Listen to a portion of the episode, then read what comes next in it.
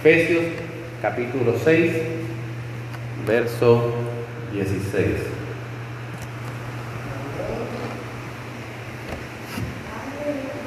Dice la palabra del Señor en el nombre de Cristo Jesús. Leo de la nueva traducción viviente. Efesios 6, 16. Además de todo eso, levanten el escudo de la fe para detener las flechas encendidas del diablo. Además de todo eso, levanten el escudo de la fe para detener las flechas encendidas del diablo. Gracias Señor por esta palabra que nos va a dar lugar a esta enseñanza que vamos a iniciar en esta mañana. Danos sabiduría e iluminación del Espíritu Santo para que podamos expresarla conforme tu voluntad. Señor, tu verdad nos hace libres, Padre amado, Señor. No queremos ser creyentes ignorantes, Señor, de lo que tu palabra establece. Así que en esta mañana tú abres nuestros entendimientos, amén, y nos edifica de una manera especial en el nombre de Jesús. Amén. En esta mañana vamos a hablar, vamos a empezar a hablar bajo el tema o el título Entendiendo la derrota del enemigo. Entendiendo la derrota del enemigo. Y vamos a estar durante este domingo y el próximo, y tal vez, tal vez otro domingo adicional, pues trabajando varios temas relacionados a esto y los dividí, ¿verdad? Para que no fuera tan extenso. Así que vamos a aprender algo. Así que vamos a estar, quizás no tanto predicando, sino más bien enseñando. Así que esté bien atento, porque para que no vaya a perder el hilo de lo que vamos a hablar y pueda entender. La epístola a los Efesios, que es la que en esta mañana nos da base para enseñar, revela y destaca verdades espirituales que son muy importantes para nosotros los creyentes. Así que es, conveniente y es sabio que podamos sacar tiempo para leer esta epístola y meditar en lo que allí se nos revela. Allí en esta epístola el apóstol Pablo, por ejemplo, nos habla sobre el plan eterno de Dios en Cristo Jesús, ese plan que estaba oculto desde la eternidad y que fue revelado con la encarnación del Hijo de Dios, amén, cuando Cristo eh, se manifestó en carne. El apóstol Pablo habla allí de la gracia de Dios, habla de la, iglesia, de la iglesia de Cristo, que es el cuerpo de Cristo, y habla también de lo que es la posición del creyente en Cristo.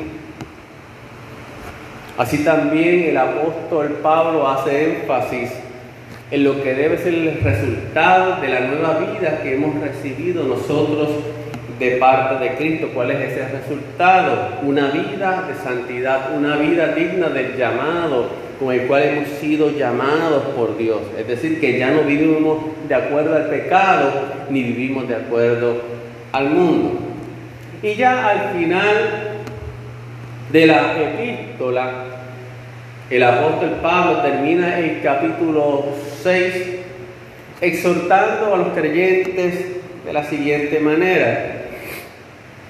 Él les dice a los creyentes en el versículo 10 del capítulo 6, por lo demás, hermanos míos, manténganse firmes en el Señor y en el poder de su fuerza. Revístanse de toda la armadura de Dios para que puedan hacer frente a las acechanzas del diablo.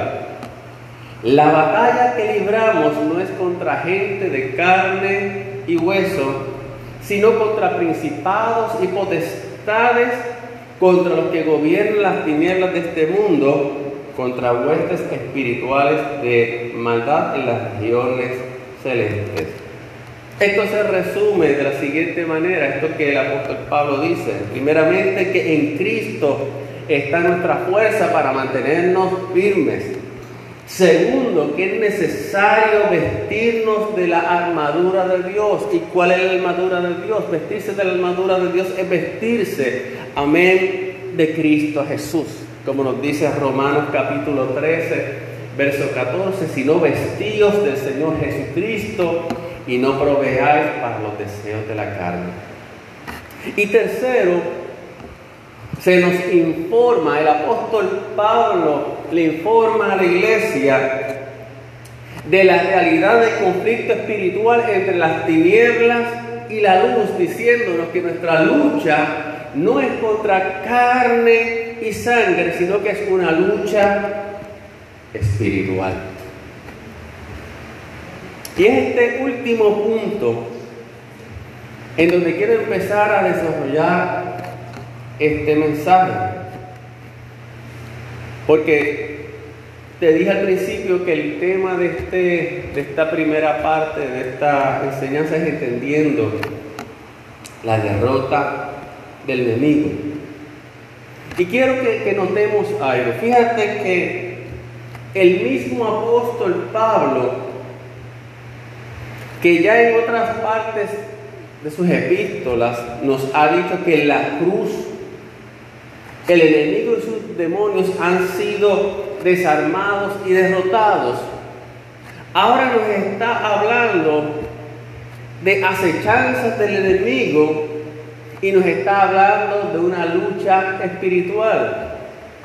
Y alguien pudiera pensar, bueno, pues entonces aquí hay una contradicción. Porque si Pablo por un lado dice que el enemigo fue desarmado, fue derrotado, porque si fue desarmado derrotado, me tiene que ahora hablar de las acechanzas del enemigo y me tiene que decir que me vista de una armadura, ¿verdad? Para estar firme contra las acechanzas del enemigo. ¿Por qué me habla entonces de una lucha espiritual? Y me parece que es importante realmente hablar sobre lo que significa que el enemigo ha sido derrotado y qué implica o qué significa eso para ti y para mí como creyentes. Porque a veces nos llegamos en la boca y decimos, bueno, es que ya Satanás fue derrotado, ya Satanás fue vencido. Y ciertamente es una verdad y es una realidad. Pero sabemos en qué consiste esa derrota específicamente y qué significa para nosotros. Por eso durante estos próximos domingos vamos a estar hablando de tres aspectos importantes con relación a lo que es la victoria del creyente y la derrota del enemigo. Y vamos a estar hablando de tres cosas. Primero, como vamos a empezar en esta Vamos a estar hablando hoy entendiendo la derrota del enemigo, qué significa. Segundo, entendiendo la naturaleza del enemigo, cómo opera. Y tercero, entendiendo la naturaleza de nuestra victoria. Así que en esta mañana, cuando vamos a hablar de entender la derrota del enemigo, Obviamente vamos a tener que hablar del diablo, claro que sí. Pero no pretendo exaltar al enemigo ni darle protagonismo. Porque también hay personas que se van al, extremo de en todo ver al diablo. Ven al diablo en sus sueños. sino que lo que pretendo es que podamos entender cuál es la naturaleza de su derrota, pero a su vez que no seamos ignorantes al hecho de que aunque Él está derrotado legalmente, todavía puede hacer daño y necesitamos estar al tanto de su manera de proceder, para que no seamos ignorantes y para que no le demos lugar en nuestras vidas, que podamos tener discernimiento, que podamos velar y estar alerta. La escritura establece como hecho que ya él fue derrotado. Vamos a repasar aquí algunas escrituras que así lo afirman. Colosenses 2 del 13 al 15 y cuando estabais muertos en vuestros delitos y en la incircuncisión de vuestra carne, os dio vida juntamente con Él, habiéndonos perdonado todos los delitos y habiendo cancelado el documento de deuda que consistía en decretos contra nosotros y que nos era adverso, y lo ha quitado de medio clavándolo en la cruz y habiendo despojado a los poderes y autoridades, hizo de ellos un espectáculo público triunfando sobre ellos por medio de él. Así que Cristo en la cruz, dice aquí la palabra, que despojó a los poderes y autoridades y que triunfó, triunfó sobre ellos. Amén, eh, lo entendemos, ¿verdad que sí? Hebreos 2.14 nos dice también de la siguiente manera. Así que por cuanto los hijos participan de carne y sangre, él igualmente participó también de lo mismo. ¿Para qué? Para anular mediante la muerte el poder de aquel que tenía el poder de la muerte, es decir, el diablo. Así que también mediante la muerte de Cristo, Él anuló el que tenía el poder o el imperio, vamos a decir, la administración de la muerte. Y eso vamos a ver un poquito más adelante qué significaba eso. Primero de Juan 3.8 nos dice, el que practica el pecado es del diablo, porque el diablo ha pecado desde el principio. El Hijo de Dios se manifestó con este propósito para destruir las obras del diablo. Así que la palabra categóricamente nos enfatiza en que el diablo, Satanás, nuestro enemigo, ha sido derrotado, ha sido desarmado. Cuando Cristo estaba en la tierra, él en un momento expresó y dijo las siguientes palabras en Juan 12:31. Ya está aquí el juicio de este mundo. Ahora el príncipe de este mundo será echado fuera. ¿Quién es el príncipe de este mundo? Satanás. Amén. Así que claramente la escritura nos enseña que mediante la muerte de Cristo en la cruz, el enemigo fue derrotado allí. Fue derrotado, fue desarmado. Amén. Ahora, quiero que mire algo. La escritura en Efesios 2.2 nos dice que antes de nosotros haber conocido a Cristo, en el tiempo pasado andábamos conforme en la corriente de este mundo, conforme al príncipe de la potestad del aire, el espíritu que ahora opera en los hijos de desobediencia. Quiere decir que antes que tú y yo conociéramos a Cristo, estábamos bajo la influencia, estábamos bajo el control del enemigo. Quiere decir entonces que aunque el enemigo categóricamente y legalmente está derrotado, todavía tiene influencia sobre el ser humano.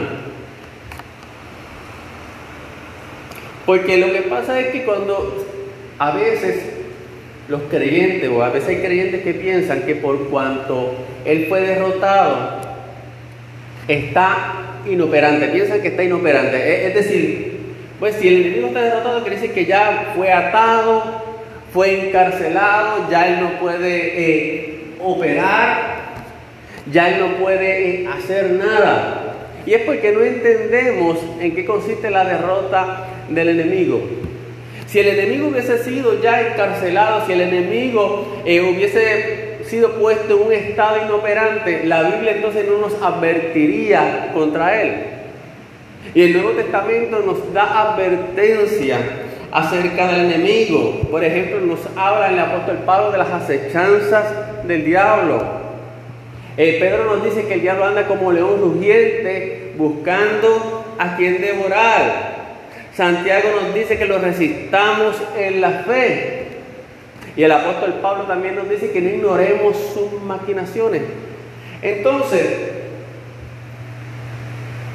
si la Biblia nos advierte contra el enemigo, quiere decir que todavía el enemigo está operante y todavía tiene poder para hacer daño, sin embargo está derrotado.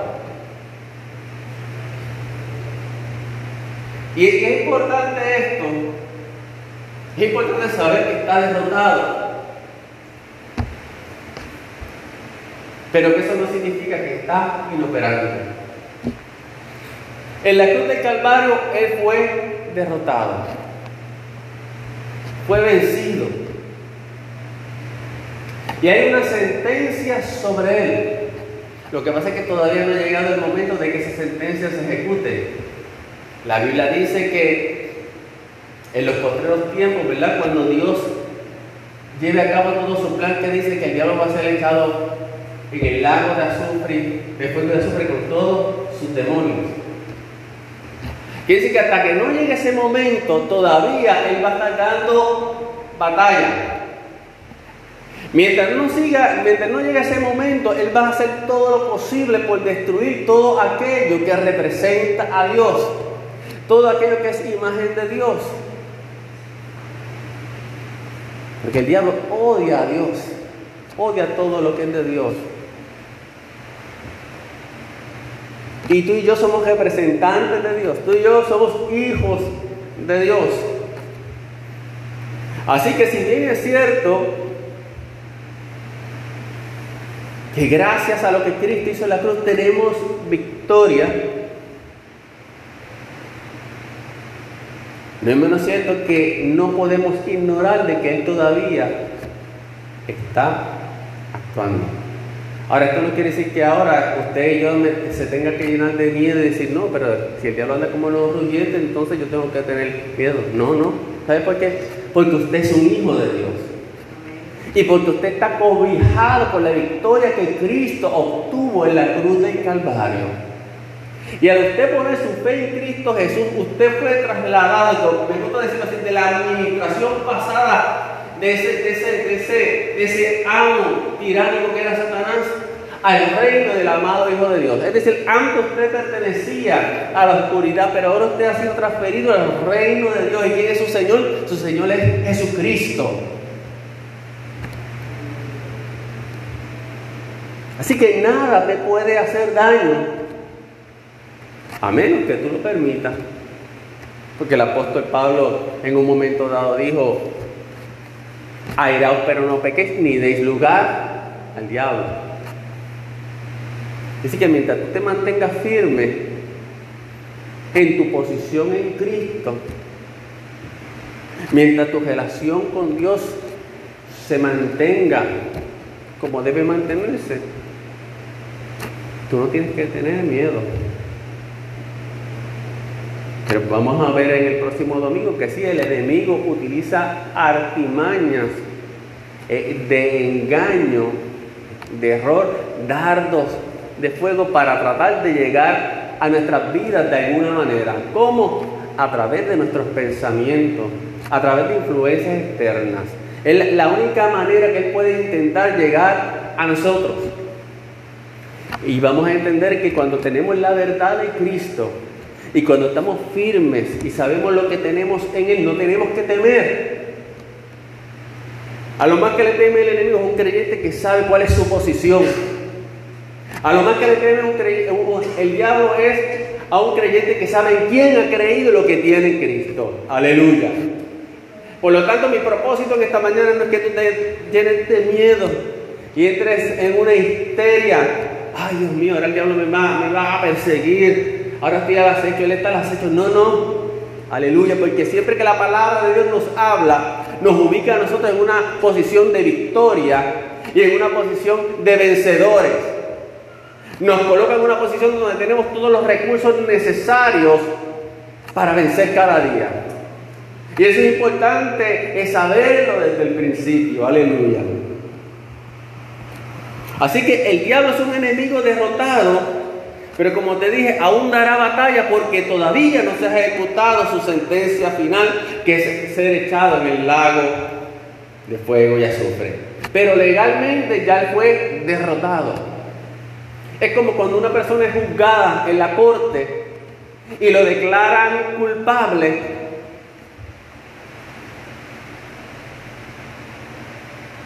Pero luego es donde viene su sentencia a ser ejecutada. Amén.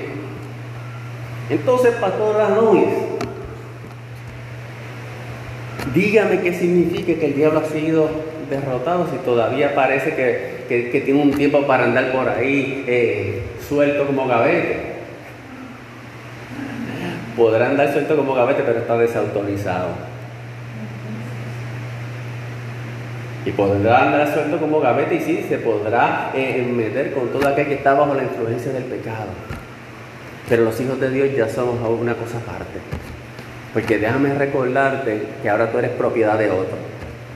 Déjame recordarte, ¿verdad? Para, para tu paz y bendición, que ya tú tienes un sello y es el sello del Espíritu Santo. Amén. El Espíritu Santo que habita en ti. Aleluya. O sea, el enemigo en el mundo espiritual puede reconocer quiénes son los hijos y quiénes no son los hijos. Es como cuando en Egipto, la noche donde iban a morir los primogénitos, había una marca de sangre. Y cuando el ángel de la muerte iba a pasar y veía esa sangre, sabía que ahí no podía destruir ni podía matar. Aleluya. Y en ti hay también una marca. Aleluya. En ti hay una marca. El Espíritu Santo te ha marcado como propiedad de Dios. Y cuando el diablo y los demonios ven eso, tienen que respetar. No pueden traspasar porque es propiedad privada de Dios. Y esto parece muy elemental, pero a muchos creyentes se le va. Entonces siempre andan con miedo de que le echen un, un fufú o una maldición. Ay, me dejaron estas cositas aquí muertas. Ay, me dijeron esto. Amado hermano, cuando entramos en ese tema es porque no conocemos, aleluya, quiénes somos lo que tenemos, no conocemos que hemos sido marcados. No conocemos que somos propiedad de otro, que pertenecemos a otro reino.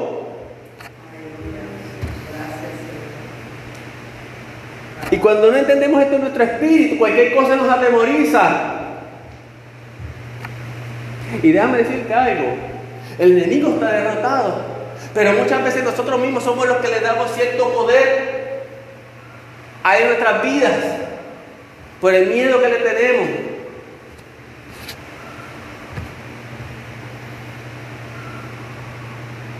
Vuelvo y te digo, así como Dios marcó aquellas familias en Egipto y el ángel veía aquella sangre, tú has sido marcado como propiedad de Cristo. Y de hecho, aquí está la marca de la sangre de Cristo que ha sido lavado y limpiado.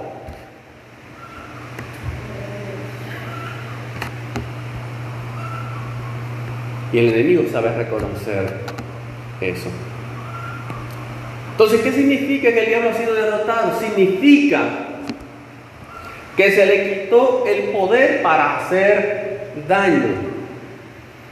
Pero entonces nos hacemos la siguiente pregunta. ¿Qué le daba poder? ¿O qué le dio poder al diablo? ¿O quién le dio autoridad al diablo para hacer daño? La respuesta es sencilla. El pecado fue quien le dio el poder a Satanás de hacer daño. El pecado y por consecuencia la muerte que produce el pecado. Y acuérdense que muerte es separación, separación de Dios y condenación. Vamos a leer nuevamente Colosenses 2, 13 a 15, pero la nueva traducción viviente. Porque estamos identificando primeramente qué fue lo que le dio armas al enemigo o le dio derecho al enemigo para hacer daño. Y esto te va a hacer entender más la historia de Edén. Porque la serpiente se metió allí con un propósito específico. La serpiente tenía un plan. Y ese plan no estaba dirigido meramente contra el hombre, sino el plan del enemigo era darle un golpe a Dios. Acuérdense que el enemigo, Satanás, era un ángel de luz. Y según aprendemos de la escritura, él fue echado del cielo. ¿Por qué? Porque se quiso hacer igual a Dios. En él nació el orgullo y él quería recibir esa gloria, ese reconocimiento, esa posición. Y fue expulsado.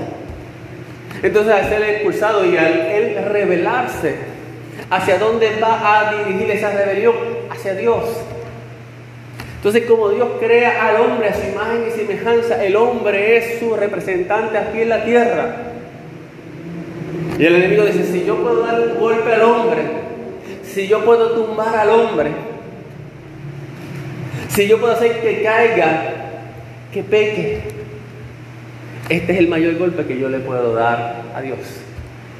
Así que eh, eh, esto si lo vemos en, el, macro, en el macro, es una, una, batalla cósmica, si podemos decirlo así, entre el bien y el mal.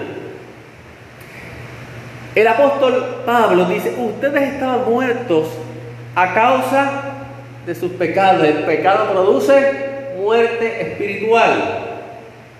Y porque aún no les habían quitado la naturaleza pecaminosa. Entonces Dios les dio vida en Cristo al perdonar todos nuestros pecados. Él, Cristo, anuló el acta con los cargos que había contra nosotros y la eliminó clavándola en la cruz. Y dice que de esta manera, ¿de qué manera? Tomando el acta de los decretos, el documento, el expediente que había en contra de nosotros por nuestro pecado, Cristo lo toma y lo clava en la cruz. Y dice que de esta manera desarmó a los gobernantes y a las autoridades espirituales y los avergonzó públicamente con su victoria sobre ellos en la cruz.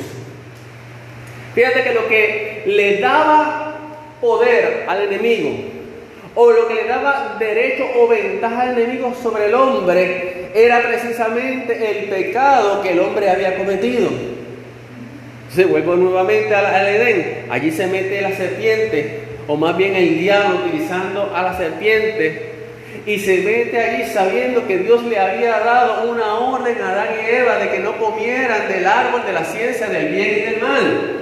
Porque el día que comieran de ese árbol que iban a hacer, morirían. Entonces el propósito del enemigo precisamente era inducir a esta pareja a desobedecer a Dios. ¿Para qué? Para que entraran en el territorio de la muerte. Amén. Y para que pecaran delante de Dios. Porque él sabía que si pecaban delante de Dios, él iba a tener el control sobre ellos y sobre la humanidad. Entonces el pecado era el alma que le daba al diablo el derecho legal sobre el ser humano. ¿Por qué? Porque al hombre pecar, entonces Satanás iba a poder ir delante de la presencia de Dios con el expediente de cada uno de nosotros y decirle, mira, este es un pecador, merece la muerte.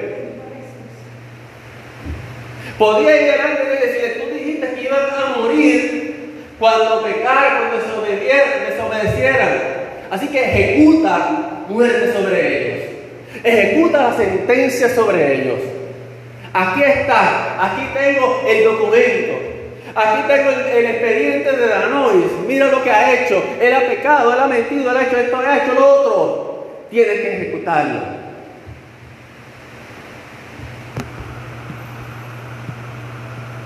Así que él podía ir delante de Dios y acusarnos a cada uno de nosotros.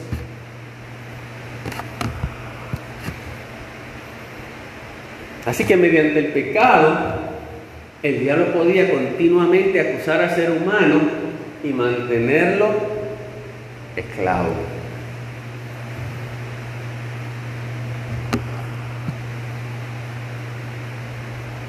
Una humanidad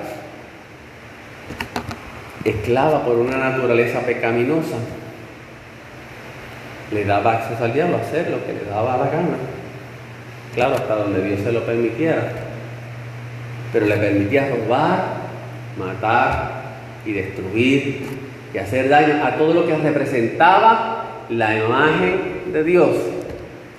Porque al fin y al cabo era un golpe contra Dios, dañar lo que Dios había creado a su imagen y semejanza. Así que el pecado del ser humano le daba poder y autoridad a Satanás sobre el hombre. Y cabe decir, amados hermanos, que aunque ya el enemigo ha sido derrotado, cuando nosotros los creyentes incurrimos en pecado y no nos arrepentimos y le pedimos perdón al Señor para que nos limpie y nos restaure, puede abrir una puerta de acceso para que el enemigo destruya. Porque el enemigo es como los rajieros. ¿Sabes qué es un rajiero? Los ratoncitos estos pequeños. El enemigo no respeta nada. Es como las pequeñas zorras. Él sabe que los creyentes tenemos una posición en Cristo. Él sabe que los creyentes somos propiedad de Él. Pero si Él encuentra una rendija de pecado que no haya sido cubierta, y no tiene que ser una, una rendija de inmoralidad. Porque dice que el apóstol Pablo en un momento dice, airaos, pero no pequéis ni deis lugar al diablo. No se eso sobre vuestro enojo.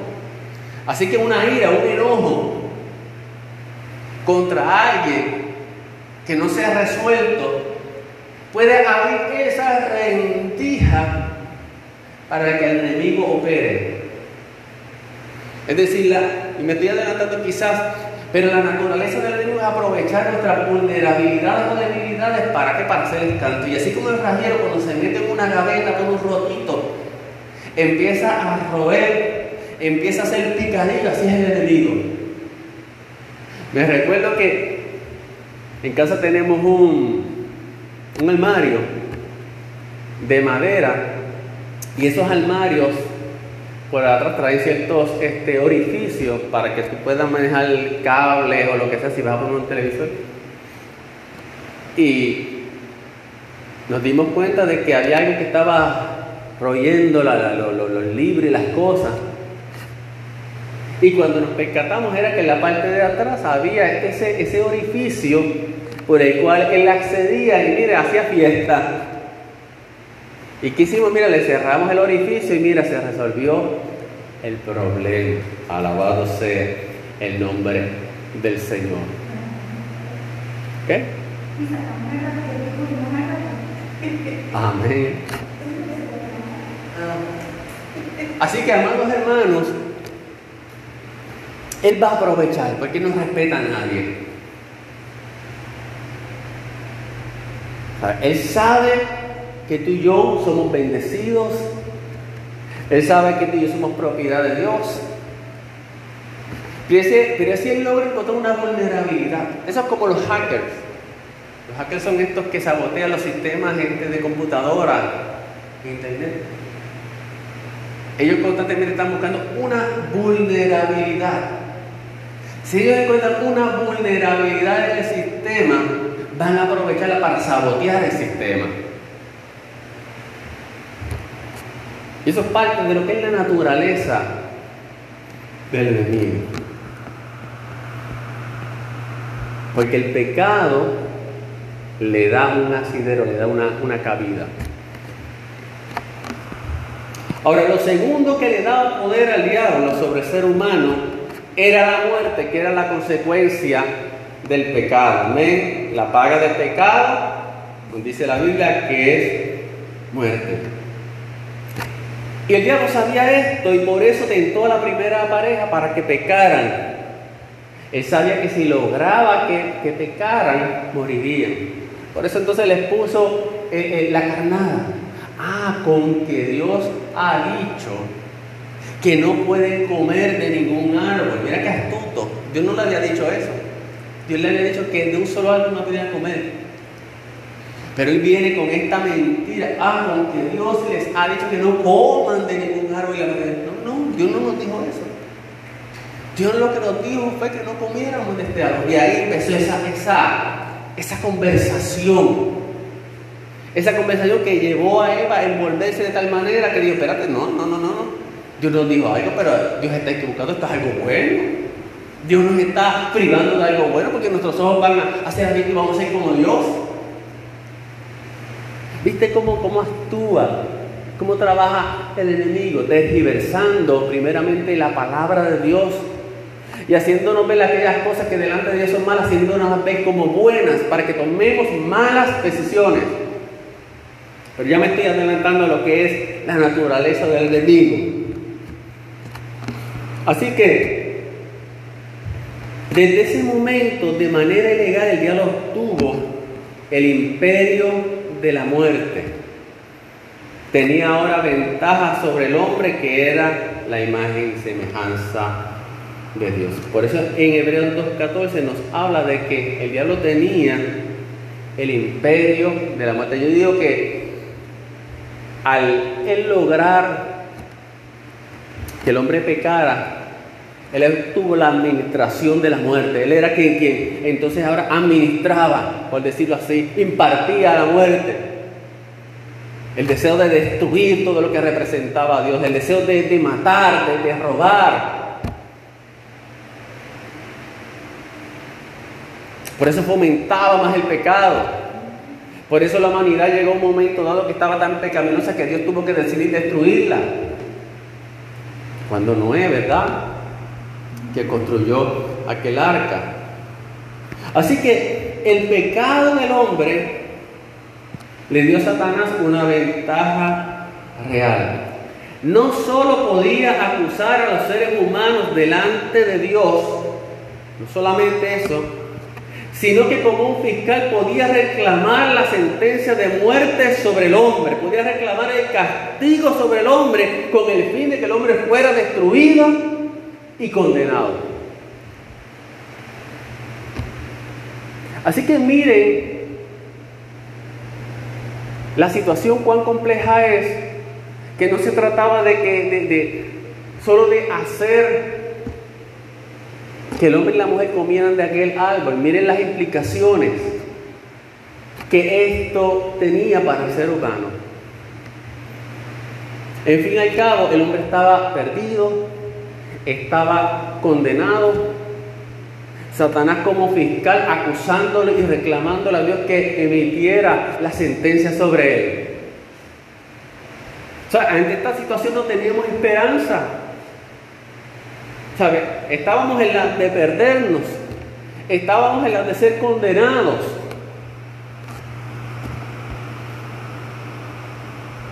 Y el diablo se convirtió en ese verdugo que administraba muerte. Se tomó esa prerrogativa de destruir al ser humano de la manera que fuera posible. Así que para el diablo esto significaba una gran victoria porque era un golpe directo para Dios. No sé si lo habías pensado de esta manera, pero todo se trataba de la rebeldía del diablo contra Dios y todo lo que representa a Dios. Así que en este escenario, el diablo aparentemente había logrado su objetivo. El hombre no tenía salida. Y Dios se veía obligado por su justicia y su palabra a ejecutar la sentencia porque Dios había dicho que morirían. Pero ¿saben qué? Aleluya, el diablo se cree muy inteligente. Pero Dios le viró la tortilla. Aleluya. Dile a tu hermano, Dios le viró la tortilla. Dios le dio la tortilla porque ya desde la eternidad Desde antes de todo lo creado. Ya Dios se había anticipado. Y sabiendo la, la, jugada o la jugareta que iba a hacer el enemigo y todo lo que iba a suceder, ya tenía un plan. Aleluya. Ya tenía un plan. Y yo creo que cuando tú entiendes esto, esto te debe dar una, una, una herramienta en tu vida espiritual para que tú entiendas de que en tu vida ya Dios tiene un plan contigo, de que ya Dios conoce el fin desde el principio, que lo que tú puedas atravesar en esta vida, aquello que te sea adverso, no le toma por sorpresa a Dios y que para los hijos de Dios todo va a obrar para bien, que siempre va a haber una salida, Tal vez no va a ser la salida que tú esperas, pero es la salida que Dios ha diseñado. Aleluya. Así que lo que pasó en Edén pudiera decirse que fue el mayor fracaso de Dios. Porque Dios crea al hombre y el hombre le da la espalda.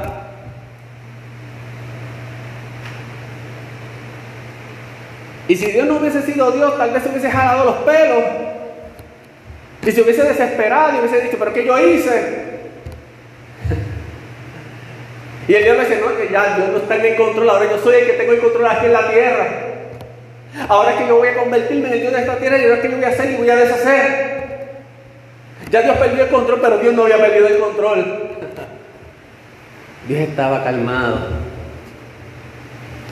Y yo primero que Dios dice, tu tiempo va a llegar. Ríe ahora y goza porque tu tiempo va a llegar. Yo creo que Satanás, cuando obtuvo esa victoria, cantaba la canción de Celia y decía que la vida es un carnaval. Aquí tuve la victoria. Aquí vencí a Dios. Allá, allá en el cielo mi rebelión no dio efecto, pero aquí soy yo ahora quemando. Aleluya. Pero Dios le dio la tortilla en la cruz. Y precisamente en la cruz, en aquel lugar, la, cruz no era un lugar de victoria. La cruz representaba muerte. La cruz representaba el pago para los peores criminales. Pero mira cómo Dios hace las cosas. En la cruz. Allí coge el diablo y lo despoja de todo poder al anular, al dejar sin efecto aquel documento, aquel expediente de nuestros pecados por medio del cual Satanás constantemente nos podía acusar, allí lo clavó la cruz. Y lo dejó sin efecto. Quiere decir que aquello de lo cual el diablo tomaba ventaja sobre el hombre para acusarlo, Cristo lo tomó en la cruz en su cuerpo crucificado y allí lo anuló, lo dejó sin efecto.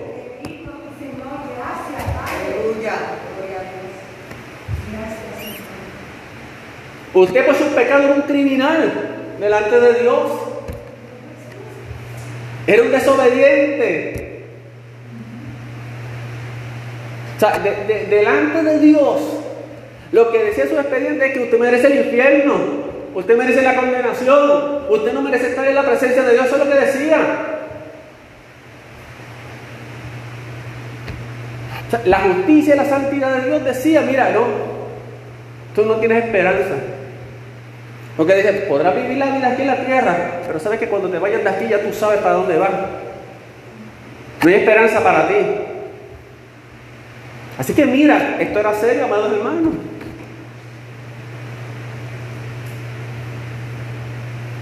Y no solamente era la condenación eterna, era también vivir una vida aquí en la tierra, esclavo del pecado. Una vida vacía, una vida sin propósito, una vida sin plenitud de Dios. Pero allí en la cruz, en el lugar donde Satanás estaba celebrando la victoria, Realmente la victoria era de Cristo, porque allí Satanás estaba siendo expuesto, estaba siendo despojado y estaba siendo anulada, amén, anulado ese documento, esa deuda que nosotros teníamos, allí fue cancelada. Por eso la Biblia dice en Romanos 5.1, justificados pues por la fe, tenemos paz para con Dios por medio de nuestro Señor Jesucristo. Y Romanos 8.1 nos añade, por consiguiente, no hay ahora ninguna condenación a los que están en Cristo Jesús. No hay condenación, amado hermano. Ya tú no eres un condenado, una condenada. Tú eres un justificado que ahora disfrutas de la paz de Dios. Porque desde el momento en que el ser humano se apropia por la fe de la obra redentora de Cristo, el diablo pierde todo derecho sobre él. Anulado el documento de deuda y perdonado nuestros pecados, el creyente redimido recibe una nueva vida exenta de la tiranía satánica. Ya no estamos bajo el influjo, bajo la esclavitud, bajo la influencia del enemigo. Ya no estamos bajo las tinieblas. Ahora pertenecemos a un reino, al reino del Hijo de Dios, a un reino de vida y vida en abundancia. Aleluya. Hemos pasado de muerte a vida, Juan 5:24. Hemos pasado del dominio de las tinieblas al reino de Cristo.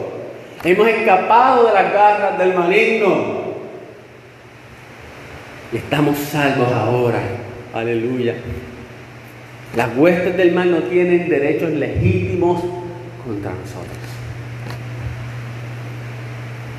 Aleluya. No es que seamos inmunes a los ataques del enemigo. Pero ya legalmente, amados hermanos, el enemigo no tiene potestad sobre nosotros. Entonces, cuando dice que Dios le ha desarmado, está diciendo que ha arrancado de, las, de sus manos el documento del cual se valía, él se valía, ese documento de deuda del cual él se valía para como fiscal acusarnos. Dios lo quitó de sus manos y lo clavó en la cruz. Y allí mismo en la cruz anunciaba ante el universo entero que toda deuda nuestra había sido pagada por la sangre de Cristo y que Él mismo como juez y acreedor estaba plenamente satisfecho y el caso quedaba anulado. Caso cerrado. Aleluya. No hay caso contra aleluya, hijos de Dios. No hay caso contra el ser humano. Por eso Pablo dice, ¿quién acusará a los escogidos de Dios? Ya él no puede ir delante de Dios a acusarnos. Ya él no puede ir delante de Dios a reclamar, aleluya, una sentencia de muerte. Porque ahora tenemos vida en Cristo. En eso consiste nuestra victoria. En eso consiste la derrota del enemigo. Aleluya. Nadie te puede acusar. Porque ya Él te perdonó, ya Él te limpió. Ya ese expediente fue destruido. No fue archivado, fue destruido. Fue clavado la cruz. ¿Por qué recuerdas tus pecados anteriores si ya te perdonó? Aleluya. Gloria al nombre de Cristo. Aleluya.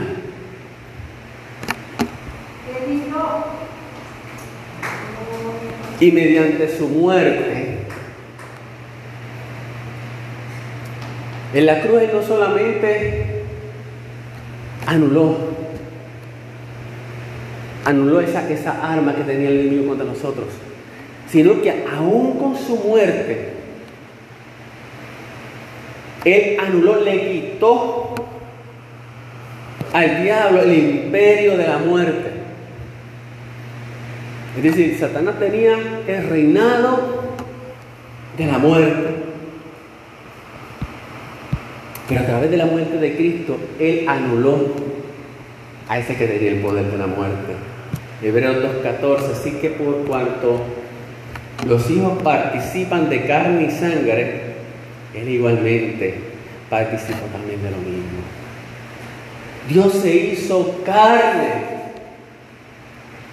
para poder venir aquí a morir por nosotros y hacer dos cosas. Por medio de su muerte, destruir, anular al que tenía legalmente el imperio de la muerte. Y segundo, librar a los que por causa de la muerte estaban esclavizados al temor de la muerte. Entonces Cristo se encarna, Dios se hace hombre. Y Satanás dirige sus cañones hacia Cristo. Y al igual que hizo con Adán, trata de tentar a Cristo. Lo hizo allí en la tentación del, del, monte de la tentación, allí en el desierto, y lo tentó. Y durante todo su ministerio lo tentó. Pero no pudiendo hacer que cayera, dijo, bueno, no puedo tentarlo, no puedo hacer que caiga. Pues vamos a quitarlo del medio. Si lo pude hacer con el primer Adán, pues lo puedo hacer entonces con el segundo Adán.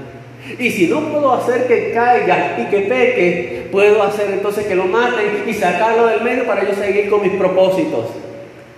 Pero la paradoja es que a través de la muerte de Cristo era que el mismo Satanás iba a ser derrotado. En el primer Adán, él necesitaba que Adán pecara para que Adán muriera y darle un golpe a Dios. Pero en el segundo Adán en Cristo, ahora quiere que muera, pero no sabe que con la muerte de Cristo va a recibir el golpe mayor. Va a recibir su derrota. ¿Y sabe por qué? Porque matando a Cristo iba a perder sus derechos. Aleluya. ¿Por qué? Porque cuando mata a Cristo Jesús, mata a alguien que no había pecado.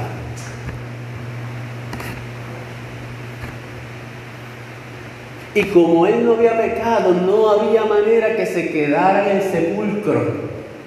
Tenía que resucitar, amados hermanos. Porque la muerte solamente es para los pecadores. Pero Cristo era perfectamente santo. Cristo fue intachable. Para poder tomar nuestro, nuestro lugar tiene que ser un cordero perfecto.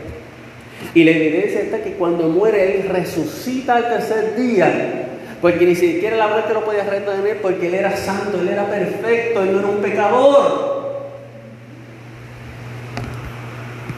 Mató a uno que no había pecado. Entonces a través de esa resurrección de Cristo, el poder de Satanás es quebrantado. Adán había vendido la humanidad al diablo, pero Cristo, a través de su resurrección, liberó a la humanidad para destruir por medio de la muerte aquel que tenía el imperio de la muerte. ¡Wow!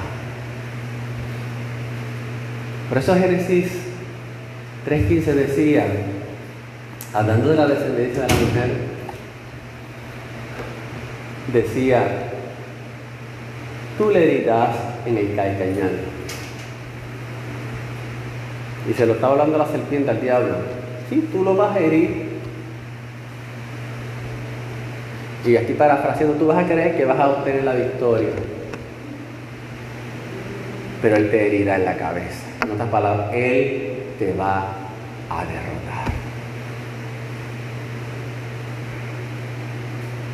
Esa palabra fue dada inmediatamente Adán y Iván pecaron.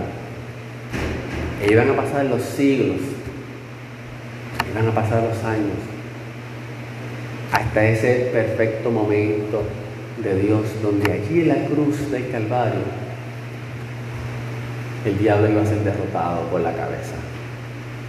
No iba a herir en el calcañal, es decir, iba a tener que pasar este proceso doloroso de muerte, pero allí a la serpiente le iban a romper la cabeza, la iban a derrotar. El imperio de la muerte acababa allí.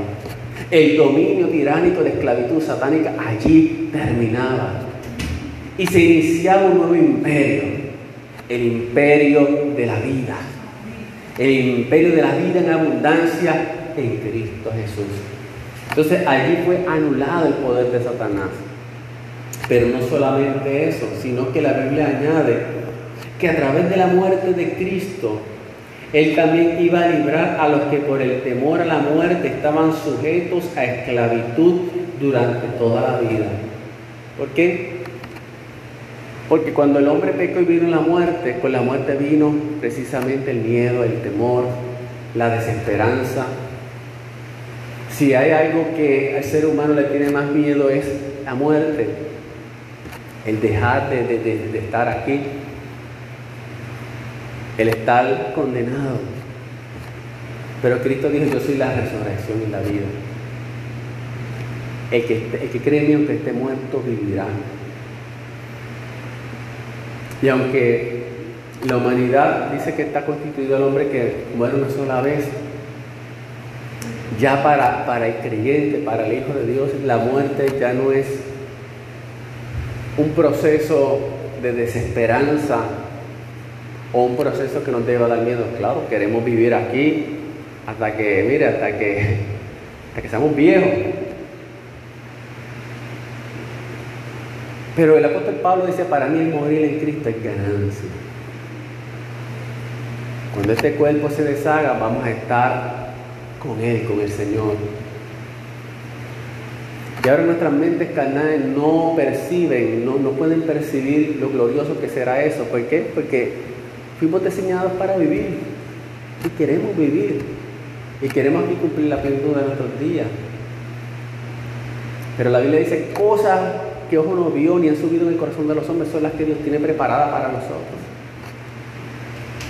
Ahora, ahora, ahora miramos por fe, ahora andamos por fe. Pero en aquel día, amados hermanos, estaremos en la presencia de Dios. Lo veremos cara a cara. Disfrutaremos de una realidad mayor a la que estamos viendo en estos momentos. Antes la humanidad estaba sujeta a esa servidumbre, ese temor, esa esclavitud. Pero ahora no, porque tenemos a Cristo, que es la vida, que es la vida eterna. Antes el enemigo era quien administraba y se gloriaba, pero ahora no. Ahora ha entrado un nuevo, un nuevo tiempo, un nuevo imperio, el imperio de la vida. Aleluya. Ya el diablo es el que tiene el control. Y todo aquel, amén, que se acoge a Cristo, todo aquel que pone su fe en Cristo, todo aquel que se abraza a Cristo, puede disfrutar de esta vida ahora y después. En el nombre de Jesús. Entonces hoy hemos aprendido de manera más exacta lo que significa la derrota del enemigo. Cuando nos aferramos a la fe en Cristo, nos estamos acogiendo a los beneficios alcanzados en la cruz. Entonces ya el enemigo no puede ir a acusarnos delante de Dios. Hemos sido justificados y toda deuda ha sido cancelada. No tenemos que temer, tener temor a ninguna acusación, podemos ahora disfrutar de la paz de Dios. Ya el enemigo no es el administrador de la muerte. Ahora en Cristo lo que reina es el imperio de la vida. Ya no hay que temer ante la incertidumbre de la muerte o de la condenación, porque tenemos vida eterna. Todo lo que le daba poder o derecho al enemigo sido anulada. Por eso somos más que vencedores. Ahora, como veremos la semana que viene, aunque Él está derrotado, Él no se da por vencido. Amén. Y en el poco tiempo que le queda aquí en la tierra, Él va a tratar de ser daño. Así que sabiendo que peleamos desde una posición de victoria, La semana que viene vamos a entender un poco más acerca de su naturaleza engañosa para que no ignoremos sus maquinaciones, tengamos discernimiento espiritual, nos mantengamos firmes en la verdad de Cristo